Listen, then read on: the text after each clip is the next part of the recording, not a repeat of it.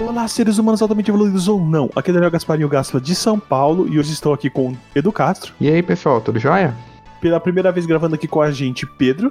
E aí, galera, beleza? E um dos mais velhos da casa, Raniel. Opa, bom demais. Bom, hoje, é, continuando aí nossa jornada pelo desconhecido, né? Pelos céus, pelos nossos céus, pelo nosso universo, vamos falar um pouco da exploração espacial. Mas um pouquinho diferente do que a gente fez no episódio 21, que a gente falou da Crew Dragon e também um pouquinho da corrida espacial, hoje a gente vai tomar um rumo um pouquinho diferente, que são as missões que são as missões não tripuladas para fora do nosso planeta. Né, porque a gente tem do, é, dois tipos de, de lançamento, né? Na verdade, três, né? Que a gente tem os nossos satélites, a gente tem as missões tripuladas para ou para a estação espacial e já tivemos para a Lua, talvez teremos para Marte mais para frente, mas uma parte muito importante do, da pesquisa espacial se dá por sondas, né? Afinal, o que, que é uma sonda? Uma sonda, sim, pelo que é uma definição bem mais fácil, assim, um pouco mais palpável, simplista. é como se for é isso, simplista, perfeito. É, é como se fosse um, um robô, né? Um, muitos robôs, na verdade, né?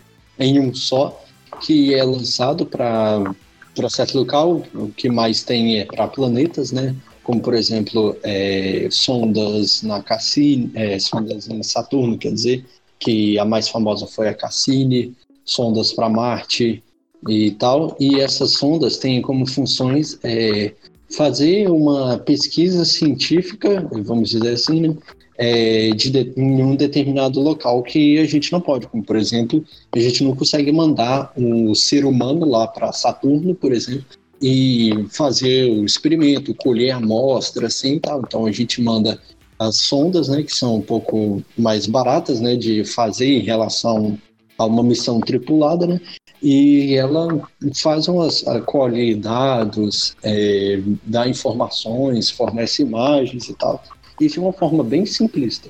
Vale lembrar que uma sonda, no caso, ela é bem mais segura, porque você não está enviando uma vida para outro planeta. É, é, assim, é, é, um pouco lógico isso, né? Porque quando você envia uma missão tripulada, você está arriscando vidas ali, né? Quando você tem uma sonda, o único perigo que você tem ali, talvez, pode ser na hora do lançamento, né? Ela ocorreu uma explosão, mas com você tomar cuidados ali, o máximo que você vai perder ali é dinheiro, né? E fora que você, por exemplo, você mandar, igual o Raniel tinha dito, a questão de você viabilizar lugares que a gente não consegue ir, pelo, pra, pela questão de ser mais caro uma missão tripulada, por exemplo, ir para Marte. A gente tem várias sondas em Marte, né? A gente tem aquela questão, teve a Curiosity lá estudando Marte. É, a gente nunca teve a missão tripulada para Marte. Por quê? Porque é muito caro. Uma sonda não. Dá pra gente e fazer perigoso, talvez. Né? Oi? E perigoso. É perigoso. Imagina, é, Marte é muito distante. Você enviar a gente para lá, precisa ter mantimento, manter é, oxigênio lá para as pessoas poderem respirar. Você tem que ter uma comunicação muito melhor para caso algum astronauta passar mal. No caso da sonda, você não tem essas preocupações. Ainda mais uma sonda movida a energia solar. Então você Com tem. Com certeza. É bem menos problemas, né? Sim, e tanto você tem uma. Tem sondas que podem ir para lugares para fora né, do, do da, da órbita da Terra, quanto inclusive para a direção do Sol, como por exemplo a Parker Solar Probe, que literalmente entrou na atmosfera do Sol e tipo nenhum ser humano conseguiria fazer isso. Se tivesse alguma missão tripulada, seria impossível colocar um ser humano na órbita do Sol, na, na atmosfera do Sol, e, a, e uma sonda espacial consegue fazer isso, e conseguiu, enfim. Sobre é. ir pro sol, não é só ir de noite? Nossa, mano. Essa aí. Eu piada... esperei muito pra fazer essa piada. Nossa, é, essa foi. É, eu acho que ninguém pensou nisso. É, é, é, engraçado você falar a questão do Sol. A gente perdeu a é. Mars Climate, Climate Orbiter. Eu, eu tô provavelmente errando no sotaque, mas o que é interessante é que a gente errou por uma questão de conversão de unidade, que foi aí 125 milhões de dólares isso há muitos Sim. anos atrás. Eu até perdi o ano aqui, deixa eu ver. Ah, enfim, foi uma questão de conversão de unidade do sistema americano para o sistema internacional. Então, tipo assim, você. Isso lá, no, ah, sim, em 99 que a gente perdeu. Então, você aí que está no ensino médio nos ouvindo, quando erra uma conversão de unidade numa prova de física, sabe que tem gente que perdeu milhões de dólares por causa disso. Então é importante sim. Mas, como você falou, né, foi 125 milhões de dólares de prejuízo, mas imagina, como você disse também, se fosse uma missão tripulada, né? Pessoas iriam morrer lá por causa de um erro simples e tal. E uma vida não tem preço, tá ligado? Então seria muito pesado. Eu usei a palavra sistema americano, né? Mas a gente pode, o mais certo é o sistema é, britânico, né? E a conversão sim, sim. para o sistema métrico decimal. Imperial. Vamos ser certinho aqui, né? eu sei que. E aí, se não, se não usassem o sistema britânico, nada disso teria acontecido, que é tinha sistema métrico. é, porque, na verdade, não é o sistema britânico, não é o sistema imperial, porque lá na, na Grã-Bretanha, no Reino Unido, eles usam o sistema métrico, né? Até os, até os ingleses usam o, o sistema métrico e os americanos, não? Norte-americano. Sim. É, o engraçado é que o sistema imperial, antes de, enfim, adotar constantes, as constantes de medida mudavam de acordo com o tamanho do pé do rei ou o tamanho, as medidas do corpo do rei que estava governando. Isso é bem engraçado. Sim, sim. O que a Bom, gente chama de problema, pé, né? na verdade, já foi o pé de um, de um rei. Pelo que eu sei, existem diversos tipos de sonda diferentes, né? Não é só um tipo que vai lá e solta um carrinho, né? Que é a que a gente está acostumado a ver em Marte. Qual que alguém poderia aí falar é, alguns tipos de sonda que a gente tem? Bem, no caso a gente tem que se referir, a gente tem que lembrar que a gente está falando de sonda espacial, né? Porque é, quando a gente usa essa palavra sonda, pode ter vários significados, né? É, existe até a sonda que o pessoal coloca no, no, no nariz lá para e vai pela, pela garganta. É, é interessante, né, dar essa informação, porque uma palavra tem muitos significados, né? Nossa língua é muito sim, rica. Sim. É, bem, a gente tem vários tipos, né? Existe a flyby, que é uma sonda que passa próxima de um, de um corpo, de um corpo celeste, no caso um astro, e analisa ela com, com os instrumentos. É, você pode fazer um, vários tipos de, de análise, né? Igual, por exemplo, ver, qual, em, ver, por exemplo, vou dar um exemplo aqui. Se olhar Júpiter, aí você pode ver ele em infravermelho, ultravioleta, ver como é que está o espectro ali visível, de acordo com os instrumentos. Você tem a sonda Orbiter, que seria a sonda orbitadora. Esse tipo é conhecida mais por ela entrar na órbita do astro e fica igual um satélite mesmo. É... Como a Parker Solar Probe que eu falei, que orbita o Sol, só que numa região bem mais próxima. Sim, sim. A gente tem também as sondas que são de impacto, que são aquelas que, assim, já tem os dias contados porque ela é feita literalmente para quebrar em um astro que ela está observando. Mas enquanto ela não quebra, é, ela vai em direção a esse astro até quebrar. Mas enquanto ela não quebra, ela vai tirando dados, é, detectando coisas do astro e vai mandando os dados para a gente. Bem, é, continuando. A aterrissadora, o tipo de sonda aterrissadora, é a que pousa no astro para analisar. Um, uma, um exemplo que eu posso dar aqui é a sonda Rosetta, que foi a primeira sonda que conseguiu pousar num cometa. No caso, o cometa 67P. Aí tem um nome bem grande e estranho. É, dos descobridores, no caso. E foi assim, a primeira a, absoluta que conseguiu vários dados, várias fotos delas. E é engraçado porque ela é feita na, na sua superfície toda de gelo e parece uma montanha de gelo aqui da Terra, é muito parecida. Temos também o, o veicular rover, que é a sonda que pousa no astro é, e consegue andar por ele. A gente tem algumas que estão em Marte, por exemplo, a Curiosity Rover, que é a que faz normalmente manda fotos é, muito boas do, da superfície de Marte para a gente. Tem o tipo observatório, que é uma sonda com capacidade telescópica. No caso, ela pode atuar com mais de uma faixa do espectro magnético. É, é interessante falar sobre isso, porque uma sonda ela pode ser de mais de um tipo, né? Igual eu tinha citado, a questão da sonda orbitadora, que, ah, desculpa, da sonda de sobrevoo que analisa é, é, um astro com os instrumentos. Bem, é, você pode ter uma sonda que ela passa próximo de um astro e analisa ele e ela também ela tem a característica de observatório. No caso, ela poder a, analisar o, o, corpo com mais de uma faixa de espectro eletromagnético. Eu não sei, eu não sei se eu dei uma canelada aqui, mas cara, assim, sobre para efeitos práticos, você pega o Hubble e fala que é uma, um orbitador multiplicado por menos um.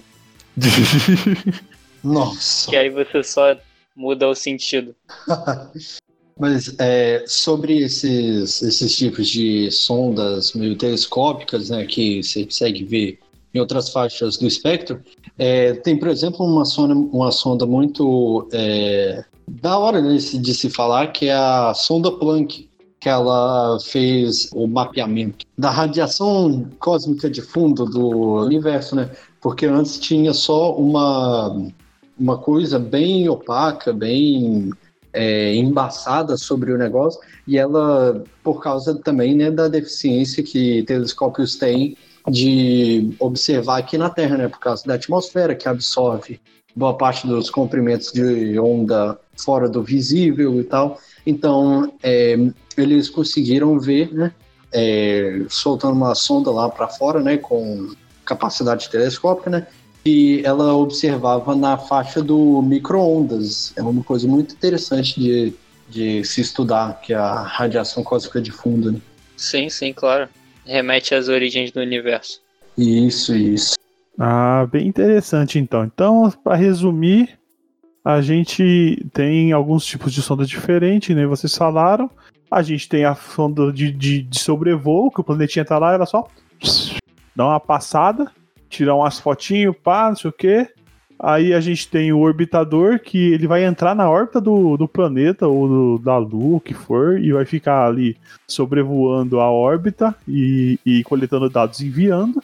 A gente tem uma a, sonda de impacto, que ela é meio como seria uma sonda suicida, que ela vai entrar em alguns lugares que é, não, não seria possível pousar, então ela vai ser jogada lá para ela conseguir enviar o máximo de dados possível até ela, até ela morrer, né? Assim, como por assim dizer.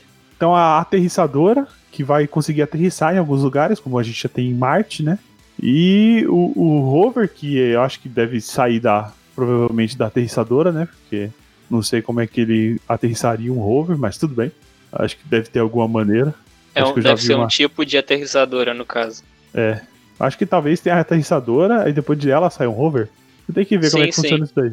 Não, eu acho que o, o, todo o mecanismo do rover tem só alguns detalhes de aterrissadora, tipo amortecer a queda. Ah, entendi. Bom, e o, o rover é tipo aqueles carrinhos, né, que a gente vê bastante, que eles saem por aí andando e fazendo coleta de amostras, tirando foto. E é o observatório, né, que você vai lançar ela para conseguir olhar para o espaço profundo para obter alguns resultados que você não conseguiria por causa da atmosfera, né? Poluição luminosa ou, ou por conta também da própria atmosfera, né? Que distorce um pouco também da, do, da luz, né? Que chega na, na Terra. A gente fala de sonda suicida, eu também lembro da Cassini, né? É, depois que ela cumpriu todas as suas missões lá, no caso, a Cassim deixou a Huygens em Titã e acabou se atirando depois em, em Saturno. Então foi, foi algo que ela virou meio que uma sonda suicida, né? Depois da função dela ali. É. Tem também aquela, aquela sonda lá que era para ser uma sonda aterrissadora, mas virou uma sonda de impacto, né? Aquela israelense que espalhou tardígrado aí pela lua inteira. Pois é. Infelizmente, né? Mas tudo bem. Bom, acho que ficou bem elucidativo. Acho que um exemplo também de observatório é a. Eu, eu acredito que seja a, a James, James Webb, que todo ano a dia. Sim. Essa é a, a e maior. o próprio Hubble, né? É, o maior satélite telescópio aí que, que, que vai ser lançado. Que eu acho que ele vai ficar até uma distância bem grande aí da Terra para poder captar bastante coisa. Sim. Mas tudo bem. O que o que trouxe a gente a falar de sondas hoje? A gente tem uma notícia que saiu bem interessante. Então, o que, que aconteceu aí com, com essa sonda? É interessante a gente primeiro saber o que, que é a New Horizons, né? É, a gente tem a New Orleans, que é uma sonda que foi enviada lá para perto do cinturão de Kuiper, que é uma região do sistema solar, ali pé próximo de Plutão. Tá, não, pera é... então, pera aí. O que, que seria o cinturão de Kuiper? É uma região que fica ali um pouco depois de Plutão. Seria mais ou menos. É como se fosse o, o cinturão de asteroides que tem entre Marte e, e Júpiter, só que um pouco mais para frente. Isso. Mais lá para frente de Plutão e tal, um pouco mais acima dos planetas transnetunianos. É, então, é uma região que fica entre 30 e 50 unidades astronômicas do Sol e é cheio de objetos. E, como o Raniel citou, né, a questão do, do exemplo hiper próximo de Marte, só que o cinturão de Kuiper, por estar mais longe, né, em uma área circular, a gente, obviamente, é maior. Sabe muito dessas informações também, muito por causa da, da, New Horizons, que é a sonda que a gente vai falar agora, que ela foi enviada para essa região ali entre ali no cinturão de Kuiper e Plutão é, para poder estu estudar os objetos tanto da cinturão, do cinturão de Kuiper tanto como o próprio Plutão. E essa sonda foi bastante importante porque ela fotografou as luas de Plutão, Caronte, Nix, Hydra, Cérbero e Estige. Isso lá em 2015. Então foi bastante importante. Sim, tem muito é, esse, essa curiosidade sobre o cinturão de Kuiper também, porque é, tem aquela toda aquela coisa de teoria sobre planeta X ou planeta 10, porque, bem, descobriram Netuno por causa de perturbações gravitacionais que tinha em Urano. E aí viram que também tinham irregularidades na órbita de Plutão. Então, é, começaram a desenvolver várias hipóteses de que talvez existisse um décimo planeta no sistema solar que estivesse nessa área, quando na verdade são vários objetos pequenos que acabam é, mudando a trajetória, mas ainda não tem muita evidência de um objeto que possa ser considerado um planeta. E aí é muito importante pesquisar isso também. Ok, então, agora que a gente entendeu o que, que é o, o cinturão de, de Kuiper, vamos, vamos se aprofundar um pouco mais aí na nessa sonda, né? Que tirou aí fotos lindas de Plutão e agora tá trazendo mais novidade pra gente. É uma novidade que eu não esperava que os cientistas da NASA fossem apresentar. No caso que ocorreu, acontece que a gente tem um método usado há mais de 100 anos para medir a distância de algumas estrelas que estão mais próximas do, do nosso sistema solar, como o caso de Alpha Centauri, que é a chamada paralaxe, que é a medida do quanto que é o desvio da posição de uma estrela quando a Terra ela muda de posição em seis meses. Como assim? A Terra faz uma órbita circular. E no caso, assim, de seis em seis meses, ela inverte sua posição. Então, se você conseguir imaginar, a gente tem ali um, um círculo com duas posições da Terra opostas. E, e considerando que a distância da Terra até o Sol é uma unidade astronômica, e esse círculo fosse perfeito, então a gente tem a distância entre esses dois pontos de duas unidades astronômicas, que seria mais ou menos o diâmetro desse círculo. Então, é, é como as estrelas mais distantes elas não variam por, estarem muito distantes mesmo, é, a gente usa a variação das estrelas mais próximas em relação às estrelas mais distantes para poder medir a distância do astro até, a, até, o, nosso, até o nosso planeta. É, para entender mais ou menos isso, seria como você é, apontar o seu polegar é, em frente ao seu rosto. Você pode esticar seu braço, apontar seu polegar é, e piscar seu olho direito. Primeiro, você fecha seu olho direito e depois você fecha seu olho esquerdo e abre o direito. Você vai ver que seu dedão vai dar uma deslocada em relação ao fundo, porque quanto mais próximo, é, vai ser maior o deslocamento. Bem, tem aí uma certa, um certo nível de precisão quando a gente fala em, na distância Sol-Terra, né? Uma unidade astronômica. Até tem, já, já lançaram uma sonda que era especificamente para mapear o céu, que estaria a duas vezes mais distante do Sol que a Terra, no caso, duas unidades astronômicas. E aí a variação do espaço seria de quatro unidades astronômicas. E aí, ok, seria duas vezes mais preciso do que, a, do que as observações da Terra para é, fazer as medidas de distância e velocidade radial. Mas, ok, tinham lançado a New Horizons que continuou funcionando. E pensaram, ué, por que a gente não faz isso? Por que a gente não aponta para objetos e compara as imagens? Até porque o, a New Horizons agora, nesse momento, está a 46 unidades astronômicas do Sol. É, mais ou menos 7 bilhões de quilômetros. E é, você, ela não precisa nem dar uma volta no, ao redor do Sol e comparar as imagens, porque ela já é entre 11 e 12 vezes mais precisa do que a própria Gaia. Então seria, assim, perfeito você ter uma distância grande para fazer essa medida. Aí ela apontou lá para Próxima Centauri, que é a estrela mais próxima, e a gente consegue ver uma, uma variação que para a visão de um astrônomo absurdamente grande, é, de alguns segundos de arco, e que isso foi é, muito mais preciso do que qualquer outra medida que a gente fez de distância de estrela. Uma coisa legal também é para você entender melhor o caso, além do de esticar o dedo e fechar os dois, um olho e depois o outro, é, esse também é o motivo, é, na real, é o fenômeno, né, que que está por trás quando você, por exemplo, está numa viagem e, e olha para fora. Por exemplo, tem, por exemplo, vamos supor que tem um mato perto de você e mais para longe tem outro mato. Você vai ver o mato perto de você é, mais rápido do que o mato que está longe de você. O mato que está longe de você estaria um pouco mais devagar. É esse seria mais ou menos o, o que é, o, a explicação né, para esse fenômeno, a paralaxe e tal. Então, gente. É... Ah, não, peraí. Então, é, o, que, o, o que, que eles fazem, assim, é, essa, essa daí foi boa, porque quem tem um olho só também não consegue ficar piscando um olho e o outro, né, pra ver o dedo movendo.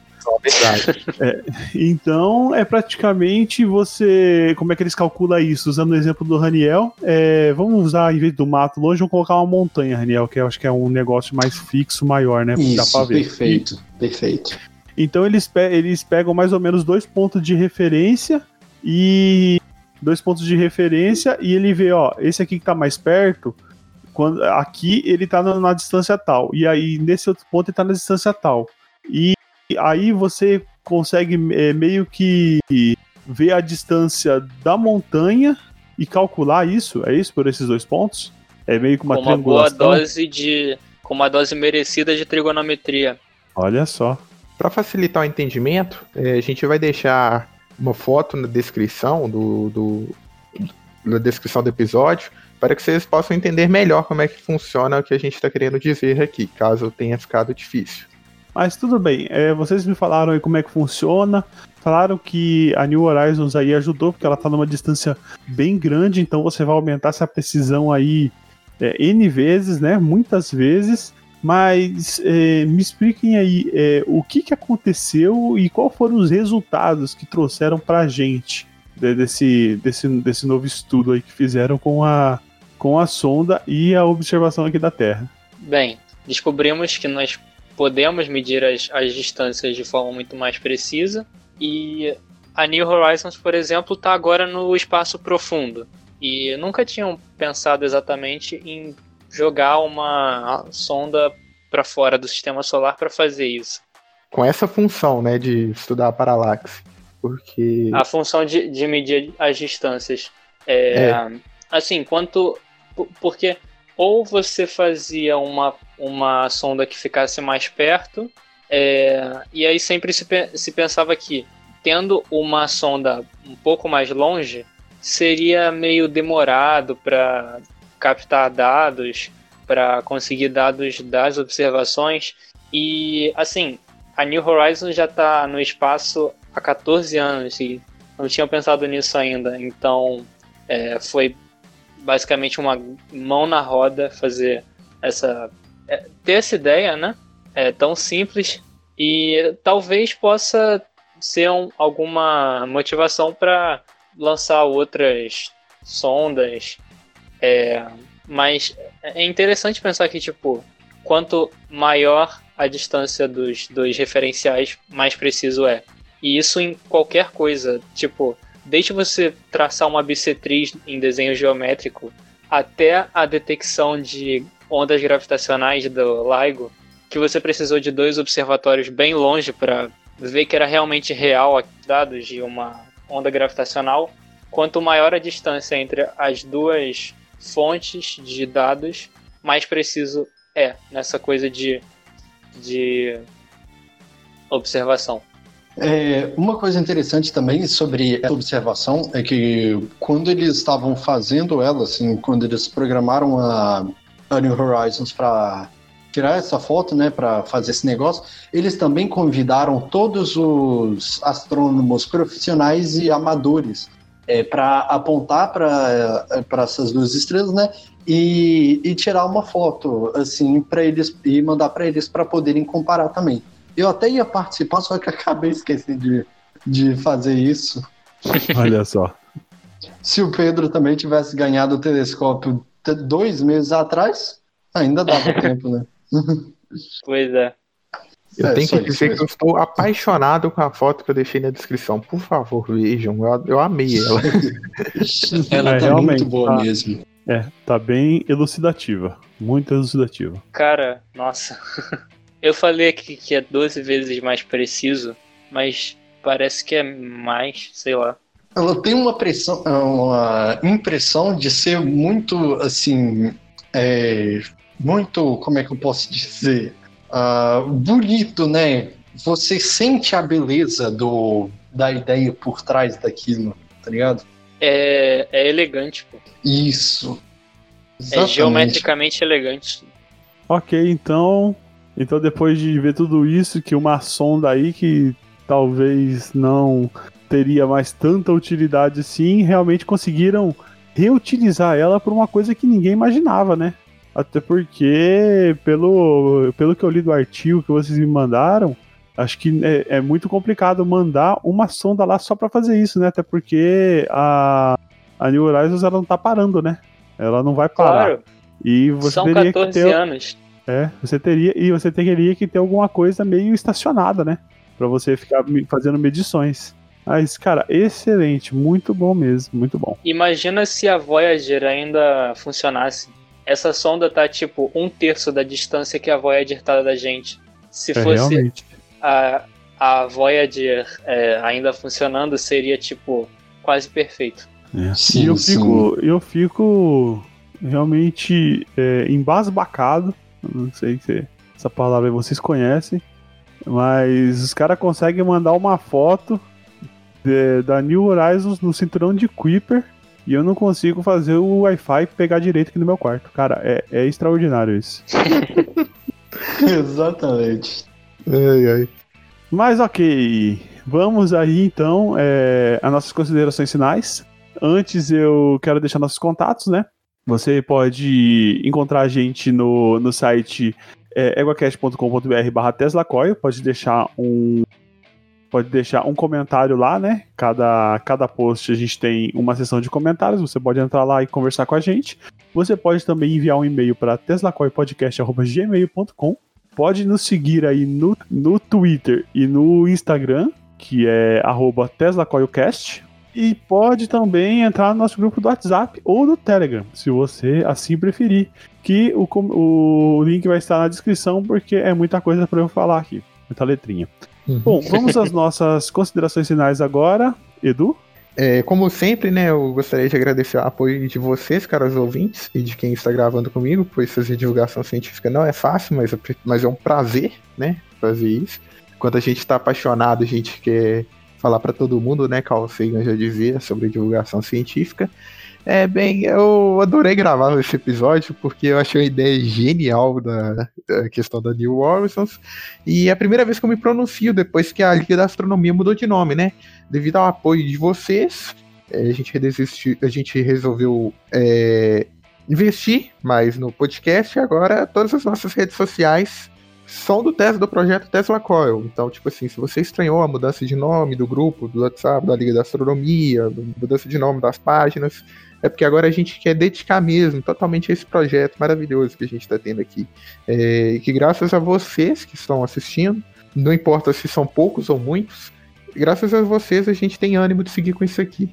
E eu gostaria de mandar um abraço também para Isabel, que é nossa ouvinte, que ela me mandou uma foto que me tocou muito. Que era um estudo que ela, ela estava estudando ouvindo o podcast. Eu achei isso muito legal, velho. É, ela fazendo anotações sobre características é, de buracos negros, se eu não me engano, era um episódio de resposta das meninas. É, muito obrigado, um abraço, Isabel.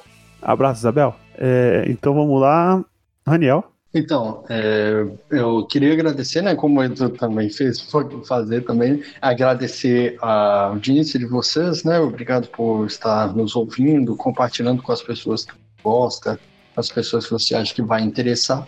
E é, o que é só o que eu vou falar aqui no final é só uma uma frase minúscula, não tem, é, não é reflexiva, mas é o nome de uma banda, né? Plutão já foi planeta. Abraços.